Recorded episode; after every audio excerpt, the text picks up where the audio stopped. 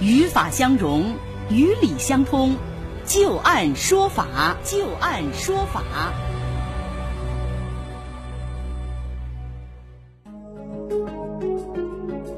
好的，欢迎大家继续关注收听由志金和律师张玉柱为您带来的旧案说法。今天我们主要和大家聊到的话题啊，都是有关于版权、著作权保护的。那我们接下来要和大家说到的这个网站啊，是一个算命网站。算命网站被抄袭，索赔二十万，这个索赔能够得到法院的支持吗？接下来我们就来详细了解一下这个案例的经过啊。专门提供易经起名、算命服务的网站网页被他人所抄袭，是否？就构成了著作权的侵权呢？最近，安徽省铜陵市中级人民法院就做出了一个判定结果，我们来详细了解一下。铜陵某文化公司为开展起名测算服务业务啊，组织技术人员开发设计了一个网站。在二零一八年十月份开始，该公司就发现合肥的某家信息公司，还有深圳的某网络科技公司在没有经过授权的情况下，抄袭了涉案网站的网页设计。这家公司就认为，合肥的这家信息公司是侵权网站的权利人，深圳网络科技公司是实际的收款人，他们的行。行为是严重的侵犯了自身网站网页设计的著作权。这家公司同时还认为啊，说他们开发涉案网站的目的是用于经营起名测算业务，而合肥的这家信息公司和深圳的这家网络科技公司也是经营的起名测算业务。他们抄袭的网页设计用于了相同的业务，极容易造成这家公司目标客户产生混淆，因此侵权行为构成不正。正当竞争，请求法院判令两名被告立刻停止侵犯涉案网站的网页设计著作权的行为，包括网页的文字、网页的图片以及网页的布局等等啊。他们还要求判令两名被告立刻停止利用网页对其进行不正当竞争的行为，公开道歉，还要连带赔偿损失二十万元。法院怎么看待这样的一个问题啊？铜陵中院审理之后认为，文学艺术和科学作品的作者的著作权以及与著作权有关的权益依法受到保护。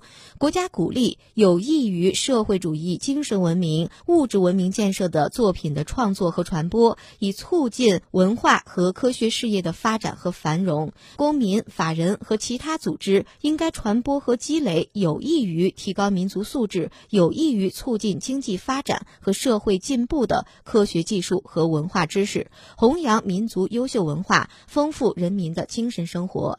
内容违法、禁止传播的作品是不受到著作权法的保护的。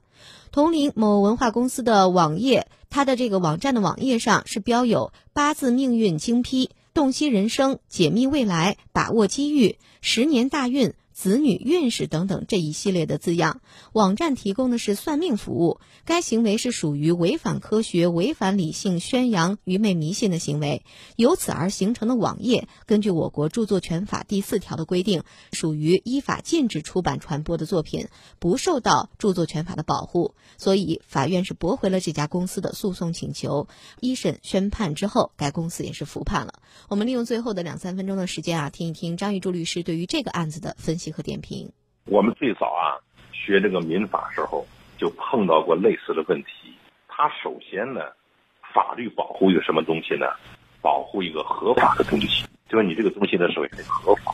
最早的时候，我记得哈有一个案子讲的特别有意思，就是说这个农村邻居他呢在自己家后边放了一个镜子，后边说你应该要拆除，完起诉到法院了。当时认识不像现在这么清晰，当时认为你这是他这是封建迷信。是不是啊？那么在这个你让他拆除，他这个本身不是个合法的东西，你这个要求呢也不是合法的东西，所以说呢，法律不予保护。后来呢之后呢，逐渐逐渐发展，啊，就觉得类似于这种东西啊，它本身不是个封建，它是个风俗习惯的问题。嗯。那么风俗习惯啊，那么他就开始保护了。那你这个违反当地的风俗习惯，这个东西呢不行。你说这个测八字儿跟测运势，它是风俗习惯呢？还是说封建迷信的？我觉得算是封建迷信，嗯，它不是风俗习惯。对，风俗习惯是什么呢？是人们长期生活劳动当中所形成的一些共有的一些认识，这叫风俗习惯。他这个这个生辰八字的时候，他有一定的这种规律，是不是啊？嗯啊，完了之后有一些迷信的东西夹杂在里面去了，那么在这个时候它就不是风俗习惯。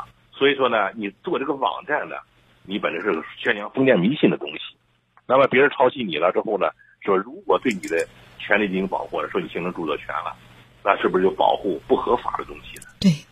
因此呢，就是像他这个东西呢，不会给予保护。